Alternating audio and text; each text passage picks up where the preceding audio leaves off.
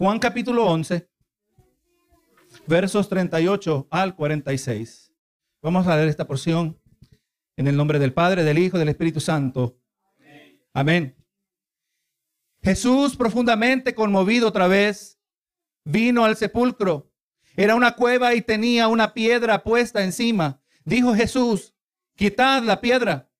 Marta, la hermana del que había muerto, le dijo, Señor, hiede ya, porque es de cuatro días. Jesús le dijo, ¿no te he dicho que si crees verás la gloria de Dios? Entonces quitaron la piedra de donde había sido puesto el muerto. Y Jesús, alzando ojos a lo alto, dijo, Padre, gracias te doy por haberme oído. Yo sabía que siempre me oyes, pero lo dije por causa de la multitud que está alrededor, para que para que crean que tú me has enviado. Y habiendo dicho esto, clamó a gran voz, Lázaro, ven fuera. Y el que había muerto salió atado las manos y los pies con vendas y el rostro envuelto en un sudario. Jesús les dijo, desatarle y dejarle ir. Y entonces muchos de los judíos que habían venido para acompañar a María y vieron lo que hizo Jesús, creyeron en él. Pero algunos de ellos fueron, fueron a los fariseos y les dijeron lo que Jesús había dicho. Y así, hermanos, he, titulado esta predicación, Obediencia que trasciende, transciende la muerte. Usted sabe que los avances de la ciencia médica, que son pertinentes a la preservación de la vida, en los momentos de emergencia, eh, han introducido nuevos dilemas para nuestra sociedad. El asunto de la vida y de la muerte, algo que pareciera ser eh, fácil de definir, eh, ahora se ha convertido en una raya que se ha vuelto ambigua en el día de hoy. La ciencia médica nos ha, nos ha presentado, nos ha colocado con las siguientes preguntas. ¿Cuándo es que una persona está verdaderamente muerta? ¿Está muerta cuando ha cesado toda actividad cerebral o cardíaca de manera irreversible? ¿Está la persona viva cuando su respiración está siendo mantenida de manera artificial? ¿O debería sentirse culpable una persona cuando su ser querido desconectado de la máquina. Esos son los dilemas para nuestro día. Son asuntos que merecen cuidadosa consideración conforme a las escrituras, especialmente cuando consideramos que Dios es el dador de la vida y que Él tiene el poder para quitarla. Pero en el caso de Lázaro, no existía ningún asunto complejo que impedía determinar su estado. Lázaro había muerto se encontraba en un estado de descomposición. Ya habían transcurrido cuatro días. Durante la enfermedad de Lázaro, el sufrimiento de Marta y de María, podemos decir que estaba acompañado por un rayo de esperanza. Eh, existía la posibilidad de que el que estaba enfermo se podía recuperar. ¿Verdad que sí? Pero a él al empeorar, todavía había otro rayo de esperanza. La posibilidad de que Jesús lo podía sanar. La esperanza eventualmente se dio lugar a la desesperación. Al darse cuenta ahora que, eh, que parecía inevitable que su hermano iba a morir y que ellas no tenían ninguna habilidad para evitarlo. ¿Alguna vez usted se ha sentido de esa manera? Usted ve las circunstancias, cómo están transcurriendo, cómo se están desarrollando y usted dijera, si yo pudiera, yo detuviera esto. Pero no ocurre, ¿verdad que si lo vemos transcurriendo como un tren que estamos tratando de detenerlo, pero no podemos, ¿verdad que sí? Qué feo, qué difícil es sentirse completamente eh, que carecemos de todo poder, de toda habilidad de hacer al respecto. Y le voy a decir, hermano y amigo que se encuentren esta noche, que ese es el lugar donde el Señor nos coloca conforme a su perfecta voluntad. Porque como seres humanos nosotros pensamos que podemos mucho, que sabemos mucho. Y el Señor en su perfecta voluntad, por amor a las almas, por amor a nuestras almas, nos coloca en situaciones donde nos damos cuenta que no tenemos poder alguno. Así se sentían estas hermanas. Más aún vemos que aquella esperanza que se dio lugar a la desesperación eventualmente, gloria a Dios, mirando que se iba la vida de su hermano, pero ellos todavía sabían que había uno que les podía ayudar. Pero lo difícil de todo es que no llegó. Y Lázaro murió. Y desde una perspectiva humana había ocurrido algo, una condición, la situación era irreversible.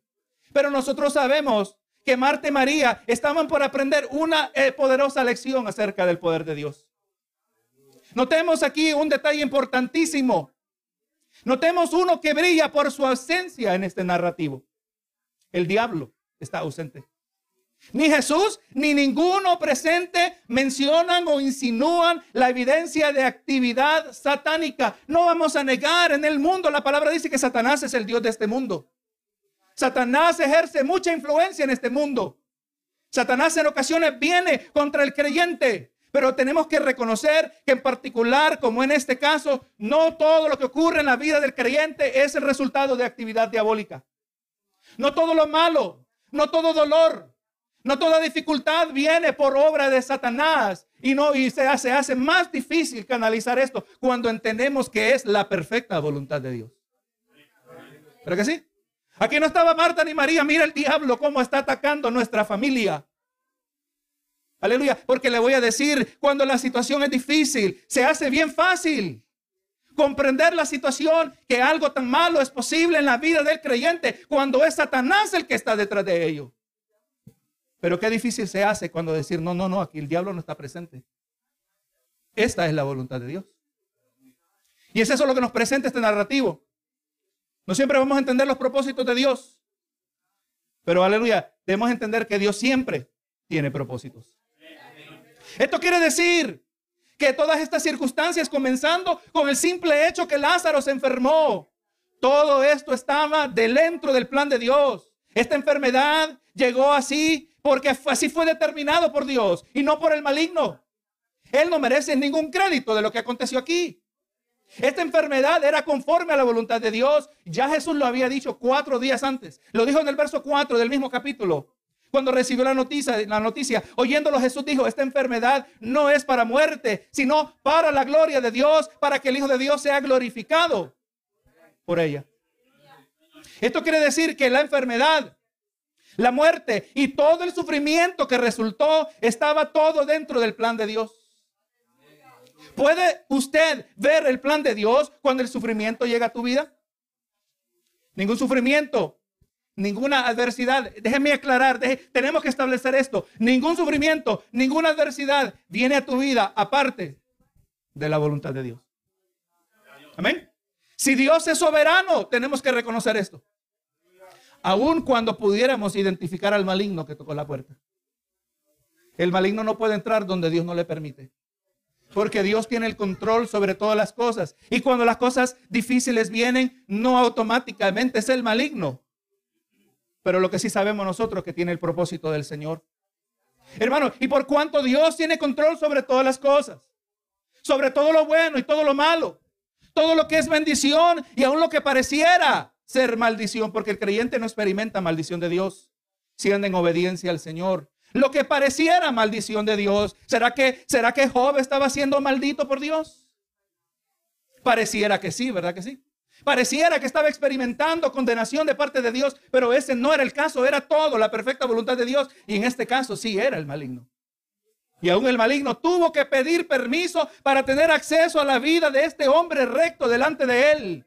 Y lo sorprendente es que en ocasiones dice que sí, ¿verdad que sí? Lo sorprendente es que no solo le dio permiso a Satanás de venir contra Job, pero también le dio permiso a Satanás de venir contra el apóstol Pedro. Satanás te ha pedido para zarandearte como el trigo. No quiere decir que el maligno no va a tener acceso a nuestras vidas, pero lo que tenemos que reconocer, independiente de dónde venga, todo viene conforme a la voluntad de Dios. Y por cuanto todo viene conforme a la voluntad de Dios, es por eso que Dios puede darnos esta promesa que aparece en Romanos 8:28.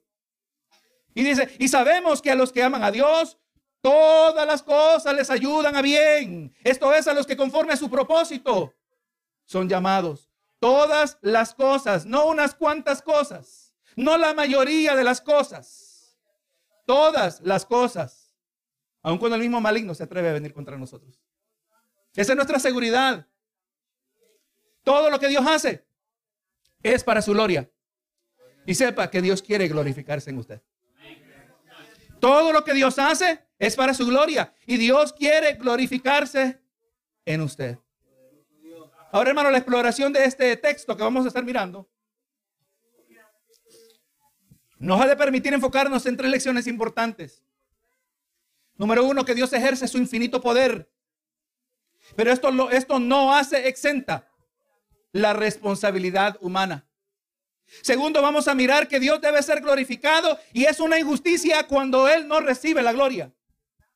Tercero, vamos a mirar que cuando nosotros oramos conforme a la voluntad de Dios, Él nos oye. Hermano, la semana pasada nos dejó en medio de esta escena, donde María y los judíos que le acompañaban estaban quebrantados por el dolor a causa de la muerte de Lázaro.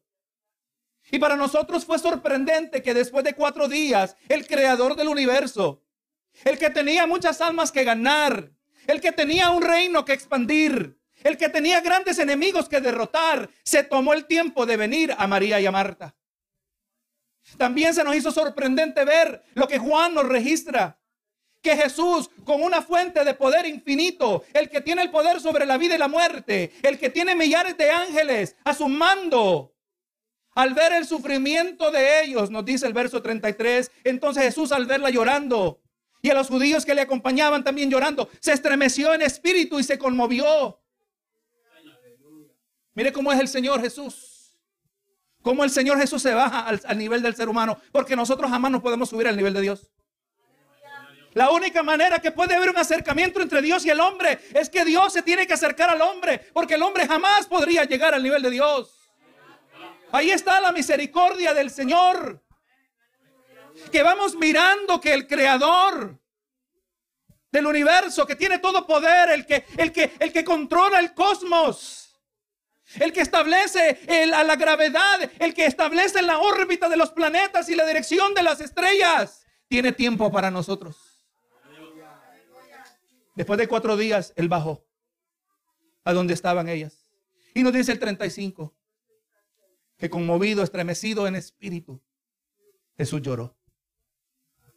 Jesús lloró y hacíamos la pregunta, ¿por qué lloraba Jesús? Porque ellas lloraban. ¿Por qué lloraba Jesús? Porque Jesús les amaba.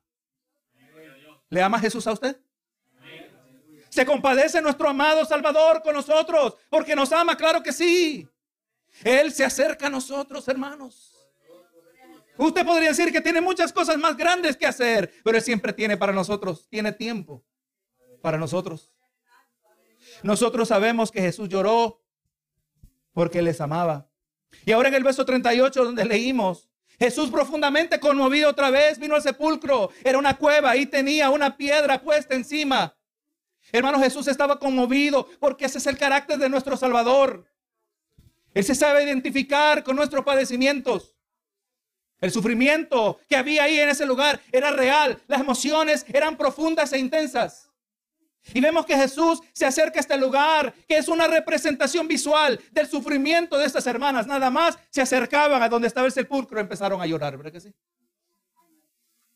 El sepulcro era una cueva cuya entrada estaba bloqueada por una piedra y ahora el 39 dice, dijo Jesús, quita la piedra. Marta, la hermana del que había muerto, le dijo, Señor, y de ya. Porque es cuatro días. Porque es de cuatro días. Ellos no sabían por qué les dijo que quitara la piedra. En sus mentes era inconcebible que esto tuviera algún propósito. ¿Qué estás haciendo, Señor? ¿Qué estás pensando? El de ya. Esto es desagradable lo que, lo que vamos a ver en este momento. Marta se vio obligada a aclararle, a recordarle a Jesús que lo que estaba al otro lado de la piedra era desagradable y es de ya, porque es de cuatro días. Ellas no sabían por qué, nosotros sí sabemos por qué. Sabemos que Jesús iba a hacer una demostración de su poder. Y escuche esto, pero el hecho que Dios ejerce su gran poder en ninguna manera elimina la responsabilidad humana. Dios hace su parte, yo debo hacer mi parte. Él iba a hacer el milagro, pero tuvo alguien que mover la piedra. Hermano, ¿y sabe que eso que era cierto en aquel entonces sigue siendo cierto en el día de hoy? Filipenses 2, 12 al 13 dice, por tanto, amados míos, como siempre habéis obedecido, como, no como en mi presencia solamente, sino mucho más ahora en mi ausencia. Dice aquí está la responsabilidad humana. Ocupaos de vuestra salvación con temor y temblor. Pero el 14, ahí está la, la obra de Dios porque Dios es el que en vosotros produce así el querer como el hacer por su buena voluntad. Haga su parte, Dios va a hacer la parte de él, pero Dios espera que usted haga la suya. Nosotros colaboramos con el Señor en esta jornada que se llama la santificación de nuestras almas. Él hace esa obra. El Espíritu Santo nos va cambiando, nos va transformando, va dándonos victoria más y más sobre el pecado. Pero la palabra nos presenta el mandamiento. Sé santo porque yo soy santo. Santiago 4.8, vemos otra vez el mismo concepto. Aquí está la responsabilidad humana. Someteos pues a Dios, resistir al diablo y huirá de vosotros. Continúa, dice, acercaos a Dios. Y ahí dice lo que Dios hace. Y Él se acercará a vosotros. Pecadores, limpiad las manos. Y vosotros los de doble ánimo, limpiad, purificad vuestros corazones. Y aquí un tercer ejemplo. Mateo 28, 18 al 20. Y Jesús se acercó y les habló diciendo, toda potestad me es dada en el cielo y en la tierra. Y está el poder de Dios. Toda potestad, todo poder está accesible. Jesús, aquí es Jesús resucitado. Jesús ya no es limitado en la expresión de su gloria. Aquí Jesús resucitado, Jesús glorificado, toda potestad está presente ahora, ahora en él, en dada en el cielo y la tierra. Por tanto, id y hacer discípulos a todas las naciones, bautizándolos en el nombre del Padre, del Hijo y del Espíritu Santo. Ahí está la parte de Dios y también está la responsabilidad humana. J.C. Ryle, el pastor J.C. Ryle comenta acerca de estas palabras de Marta que miramos, verá que ya yede. Dice, la, la fe de esta santa mujer estaba completamente decaída cuando el, el sepulcro donde yacía su hermano estaba a punto de ser abierto. Ella no podía creer que era de ningún uso, por eso yede ya. Muchas veces así nos sentimos nosotros. Que la situación que nosotros nos encontramos ha progresado de una manera que es irreversible. Señor, yo te pedí, mira, eh, actúa aquí en el punto A. Bueno, Señor, no actuaste, pues aquí está todavía una segunda oportunidad, aquí está la opción B.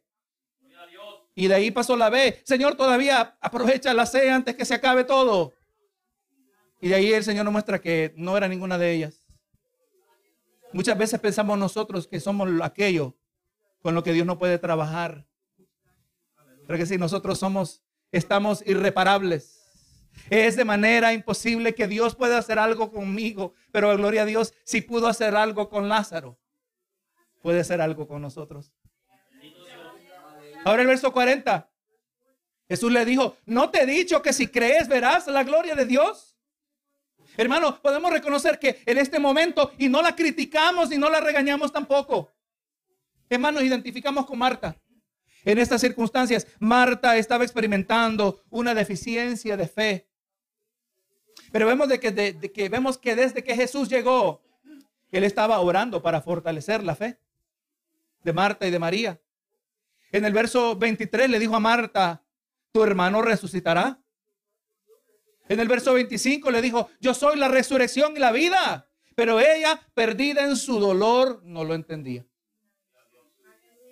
Será mi amado hermano que cuando miras a tu dolor, en vez de mirar a Cristo, eres incapaz de percibir lo que Él ah, está haciendo para fortalecerte. Vuelvo a preguntar, ¿será mi amado hermano que cuando miras tu dolor, en vez de mirar a Cristo, eres incapaz de percibir lo que Él está haciendo para fortalecerte? Nuestro Señor siempre está obrando. Nuestro Señor siempre está trabajando. Él no se va de vacaciones. Él no toma descanso, no tiene que descansar, no es como nosotros. La palabra dice que no se dormirá el que te guarda. Y aquí Jehová guardará tu salida y tu entrada desde ahora y para siempre. Qué bueno que mi, eh, mi horario de sueño no coincide con el horario del Señor. Verá que el Señor no se va a dormir cuando nosotros. Porque ¿quién nos cuida cuando estamos dormidos? No, no. El Señor nos cuida. El Señor tiene cuidado y el Señor está trabajando y le está queriendo fortalecernos en medio del dolor. Y una vez más Jesús viene a fortalecer a Marta y en este verso le dijo, no te he dicho que si crees verás la gloria de Dios. Les recuerdo una vez más, mis amados hermanos, que todo lo que Dios hace lo hace para su gloria. Todo lo que Él causa, todo lo que Él permite, todo lo que es, es así porque fue decretado por Dios mismo el perdón del arrepentido y aún el mismo juicio que, que espera el pecador. Todo es para su gloria. Dios se glorifica cuando perdona al pecador, pero también se glorifica cuando juzga al que no se arrepiente. ¿Será que Dios es de tal manera arrogante o egocéntrica que quiere que todos puedan ver lo que Él es capaz de hacer? ¿Será que Dios tiene un ego tan elevado que, depende de la admiración de nosotros? Eso no es cierto acerca de Dios, pero sí lo es acerca de nosotros. Se nos puede describir como egocéntricos y arrogantes cuando hacemos las cosas para que otros nos admiren. Pero eso es diferente cuando se trata de Dios. Porque Él sí merece la gloria. Él sí merece la gloria y la honra. Él sí merece ser exaltado por el ser humano. Él sí posee una gloria intrínseca a su ser perfecto y su santo carácter. Él es y es una injusticia cuando Dios no recibe la gloria. Cuando hay algo bueno en nosotros, eso bueno que hay en nosotros se deriva de Dios mismo. Pero Dios es bueno. Dios es santo. Cuando el ser humano en Cristo es santo, nuestra santidad se deriva delante de Dios, no viene de nosotros mismos. Pero esta santidad sí viene de parte de Dios. Él sí merece la gloria. Él sí merece la honra. Tenemos que asegurarnos de que no haya injusticia. Cuando a nosotros nos toca darle la gloria al Señor y no lo hacemos. ¿Sabe que el salmista comprendía esto en el Salmo 115? Ese asunto de darle la gloria al Señor. Dijo el salmista en Salmo 115, verso 1, no a nosotros, oh Jehová, no a nosotros, sino a tu nombre, gloria, por tu misericordia, por tu verdad. ¿Merece la gloria al Señor? Claro que merece la gloria. ¿Merece la gloria cuando estás desanimado? Claro que merece la gloria.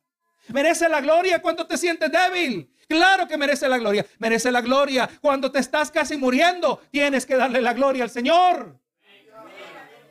Él merece la gloria. No el hombre. Que ahora en el verso 41. Entonces quitaron la piedra de donde había sido puesto el muerto. Y Jesús, alzando los ojos a lo alto, dijo, Padre, gracias te doy por haberme oído. Hermano, Jesús hizo una oración como ejemplo de la manera que todo hijo de Dios se comunica con el Padre. Miró a lo alto porque toda oración es dirigida al Padre. Y dijo, Padre, gracias te doy por haberme oído. El hecho que el Padre oye al Hijo no debe ser un hecho que nos debe sorprender. Pero es importante enfatizar que el Padre no solo oía al Hijo porque era el Hijo. El Padre oía al Hijo porque el Hijo era obediente. El padre oía al hijo no solo porque era el hijo, el padre oía al hijo porque el hijo era obediente. Mateo 17, 5. Mientras él aún hablaba, eh, aquí está la transfiguración de Jesús. Mientras él aún hablaba, una nube de, los, luz los cubrió y aquí una voz eh, desde la nube que decía, este es mi hijo amado, en quien tengo complacencia, a él oíd. Esto también se hace evidente en su oración en el jardín del Getsemaní, la noche que fue arrestado, Lucas 22, 42, diciendo, Padre, si quieres, pasa de mí esta copa, pero no se haga mi voluntad, sino la tuya. Jesús oraba al Padre. El Padre siempre le oía, no solo porque era el Hijo, pero porque el Hijo siempre era obediente. De la misma manera, nosotros como hijos de Dios tenemos la misma confianza acerca de nuestras oraciones. Cuando nosotros somos obedientes, cuando nosotros vivimos nuestra vida de tal manera que queremos agradarle, cuando buscamos sujetarnos a su voluntad e inquirimos y oramos, aleluya, acerca de la voluntad de Dios para nuestras vidas, tenemos seguridad en nuestras oraciones. Cuando vemos la evidencia de que amamos a Dios, claramente Jesús lo estableció. Si me amáis, guardad mandamientos. Quiere ver un creyente que ha nacido de nuevo. Quiere ver la evidencia de uno que ha sido transformado por el poder del Espíritu Santo. Uno que ha pasado de muerte a vida. Uno que ha salido de las tinieblas a, la, luz del Señor.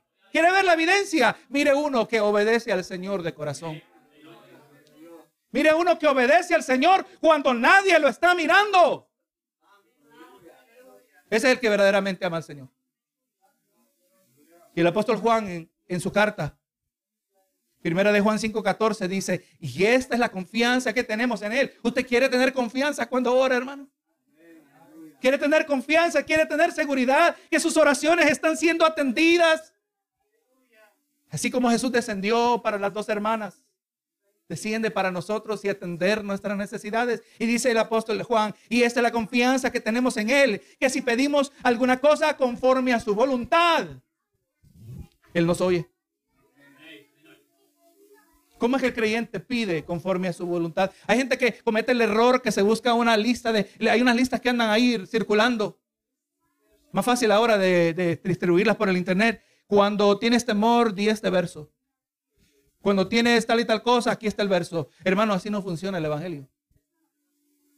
No es como el diccionario, cuando usted busca una palabra, la busca allí. Necesita una palabra, la busca allí. No, no, así no es la palabra del Señor. La palabra, la, verdad del Señor no se reduce a una serie de, proclamaciones o verdades que se listan en el momento correcto, como que fueran una especie de, palabras mágicas o, o, de algún amuleto al cual podemos acudir, donde Dios va a intervenir. No, hermano, Dios no respalda eso. Dios respalda vidas obedientes. No respalda aquel que anda buscando en la lista, no, es aquel que anda viviendo la lista de versos. Y aquel que anda viviendo la palabra del Señor, su vida es moldeada de tal manera que vamos reflejando a Cristo. De eso se trata la vida cristiana, ¿sabe? De reflejar a Cristo.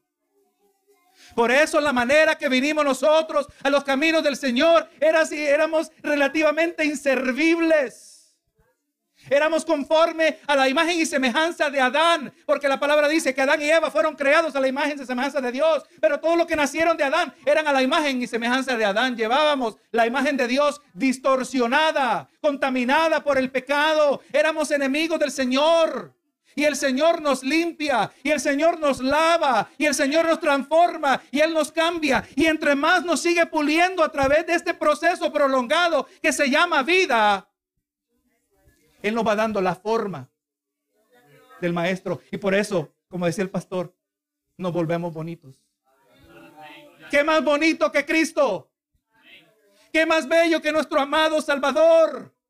¿Qué más bello que poder mirar, Señor, cómo tú me has cambiado? Me miro en el espejo.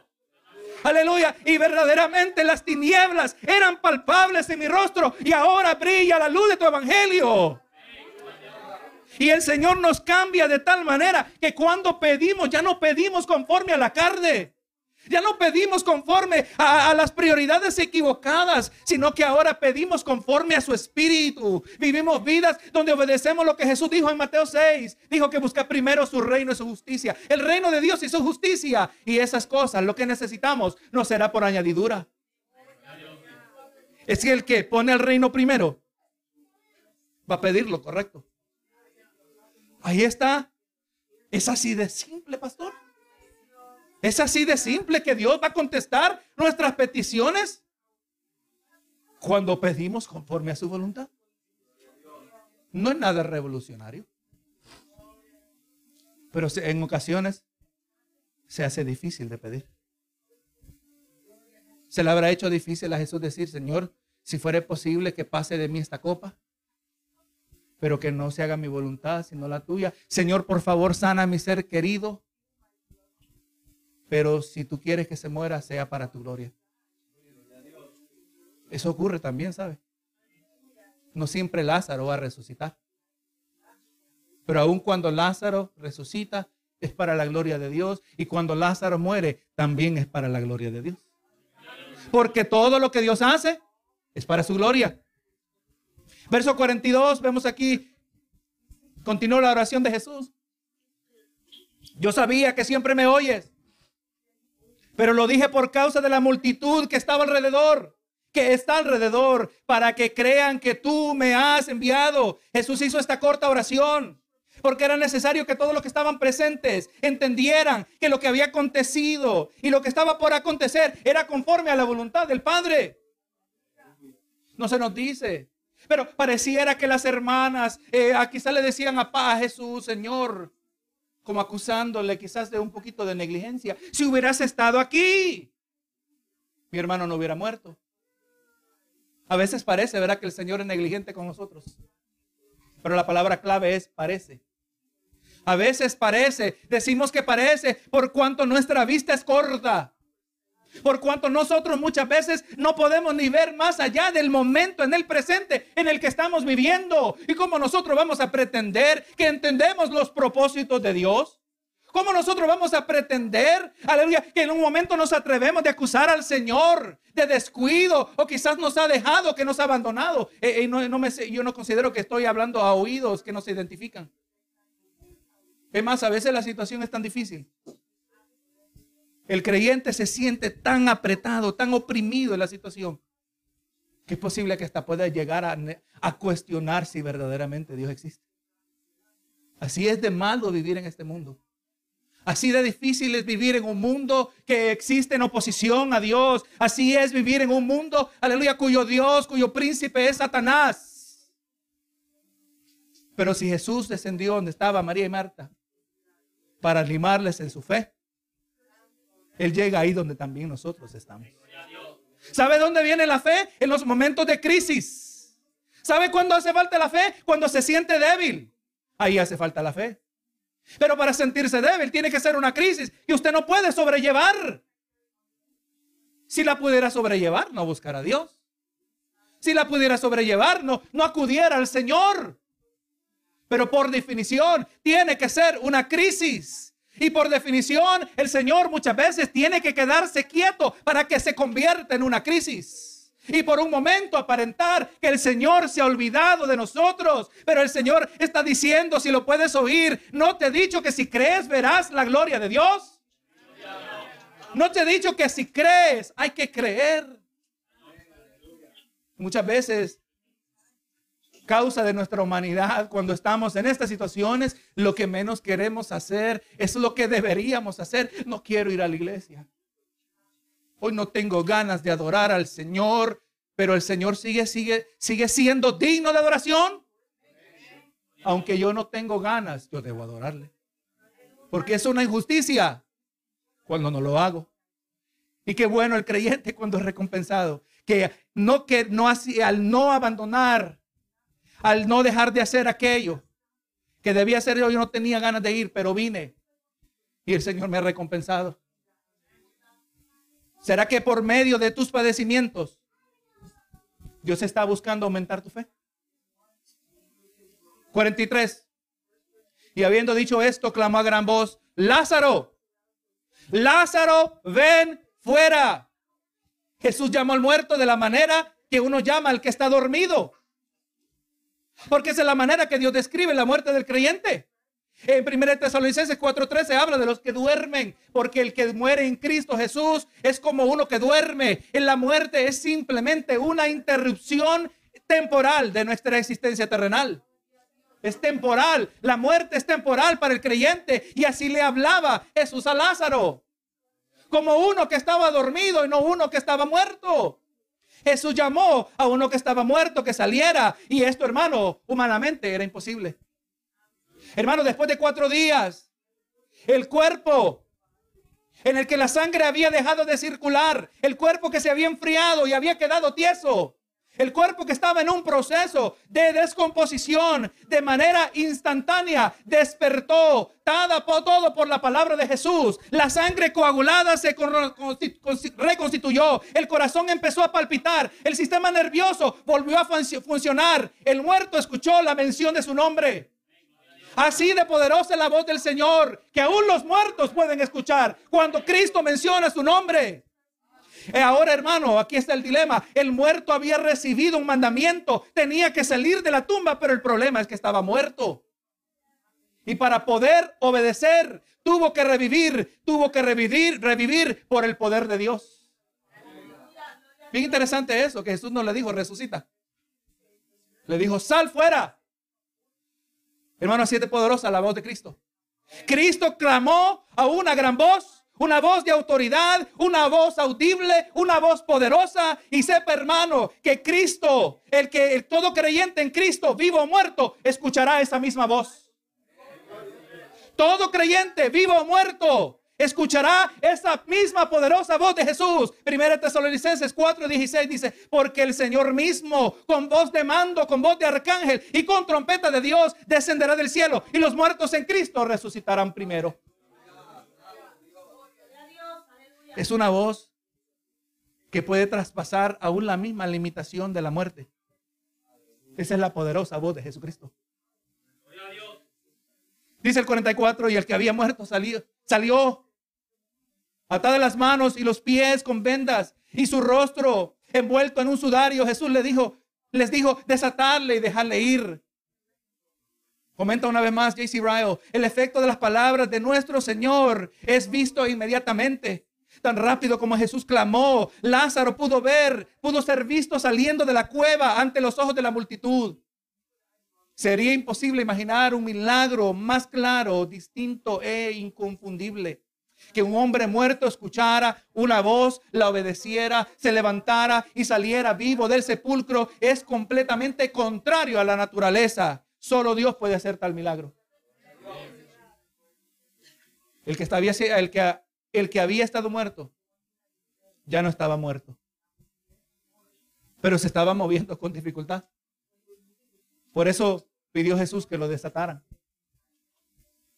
Él no se convirtió en Sansón, ¿verdad que sí? rompió todo. No, no era el Lázaro regular. El que ellos conocían. Y ahora el 45 dice, entonces muchos de los judíos que habían venido a acompañar a María y vieron lo que hizo Jesús, creyeron en él. Este fue siempre el propósito de todo lo que Dios había determinado que aconteciera la enfermedad, el deterioro mortal de Lázaro, el cuerpo en el sepulcro, un Salvador que se dilató, el sufrimiento de Marta y María, era para que pudieran ver correctamente a Jesús. Para que pudieran ver a Jesús como el poderoso Salvador de almas. Y se nos dice que creyeron en Él. Hermanos, Dios en su misericordia está dispuesto a remover todo obstáculo para que podamos creer en Él, para que podamos creerle a Él. Gloria a Jesús. Eso es lo que Dios está haciendo, hermanos. Él coloca los obstáculos para remover los obstáculos. Él nos permite entrar en crisis para sacarnos de la crisis. Él nos, él nos, permite llegar a una deficiencia de fe para darnos la fe que necesitamos para que para Él sea la gloria. No lo hice yo. Yo he llegado aquí, pero no lo hice yo, lo hizo Cristo en mí. Yo soy débil soy inepto, soy inadecuado. Y el Señor quiere, Él va a venir a lo largo del camino, se me va a acercar a mí como se le acercó a María y a Marta. Y les trajo palabras para ayudarles, para animarles, para aumentar su fe. Es eso lo que el Señor está haciendo también en esta noche. Eso es lo que hace con su palabra. Eso es lo que Él hace cuando el pueblo se reúne a adorar. Es cuando nosotros cantamos su verdad, cuando nosotros recibimos su palabra predicada. Es aquello que el Señor nos da para que podamos creer. Para que jamás seamos culpados de la injusticia de no darle la gloria al Señor. Y aquí el último verso. Pero algunos de ellos fueron a los fariseos y les dijeron lo que Jesús había hecho. Es lamentable decir que no todos creyeron. Porque no todos estaban dispuestos a creer. Algunos de los judíos le fueron a poner la queja a los fariseos. Y ahora este verso nos prepara para la escena que estaremos mirando. La semana entrante, Dios así nos permita. Así, hermanos, los versos que estuvieron bajo nuestra examinación se nos presentaron, nos presentaron el apogeo de todo este narrativo, nos brindaron una amplia comprensión del porqué de todas las cosas. Jesús con su presencia, con sus palabras, con sus acciones, brindó un importante contexto al sufrimiento que todos estaban experimentando. Dios y sus propósitos. Es el contexto para todos nuestros padecimientos, por medio de los cuales podemos entender que todo acontece para la gloria de Dios. Con el fin de cultivar corazones y mentes que poseen pensamientos elevados acerca de nuestro Salvador, aquel que busca el mayor bien para nuestras almas, aquel bien que resulta cuando da forma a nuestras almas para que en torno a nosotros, por medio de nuestras vidas, vivamos para la gloria de Dios. Lo dejo con este verso, que de muchas maneras resume todo lo que hemos mirado en cuanto al padecimiento para el creyente. Segunda de Corintios 4, 17. Porque esta leve tribulación momentánea produce en nosotros un cada vez más excelente y eterno peso de gloria sepa que todo padecimiento aún aquel que dura toda la vida, es una leve tribulación momentánea cuando se mira desde la perspectiva de la eternidad.